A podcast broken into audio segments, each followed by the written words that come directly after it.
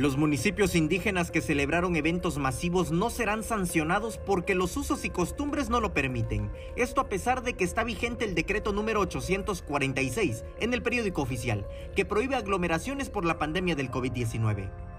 En el caso de los municipios indígenas, no son sancionados porque ellos se manejan por usos y costumbres.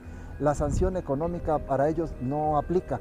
Ahí, eh, cuando todo servidor público toma cargo eh, eh, hace posición, toma posición de un cargo, promete cumplir la constitución política de los Estados Unidos mexicanos y las leyes que ya derivan. Si no se cumplen, la sociedad se lo reclama. Y si se cumple, pues también la propia sociedad se lo premia.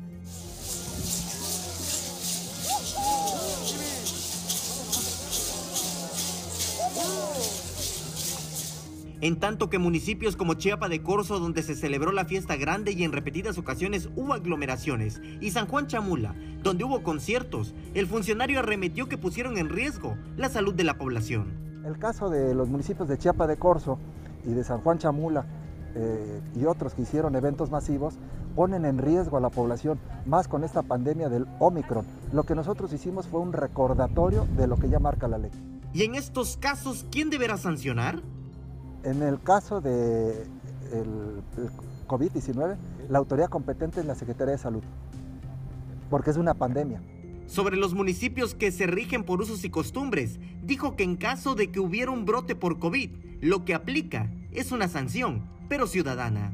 En el caso de que ahí brote alguna situación eh, por el COVID-19, la propia sociedad se los va a reclamar, aún siendo autoridades tradicionales.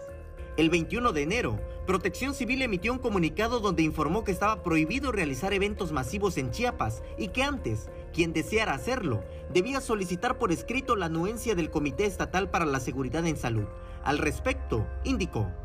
El boletín de prensa no eh, limita lo que marca la, obligatoriedad de la ley. La ley está vigente y su desconocimiento no los hace, eh, digamos, eh, alguien que desconozca el marco de la ley o que viole la ley no le trae ningún beneficio, es decir, hay que apegarse al marco jurídico para eh, salvaguardar la integridad física de las personas. Con imágenes de Christopher Canter, Samuel Revueltas, Alerta Chiapas.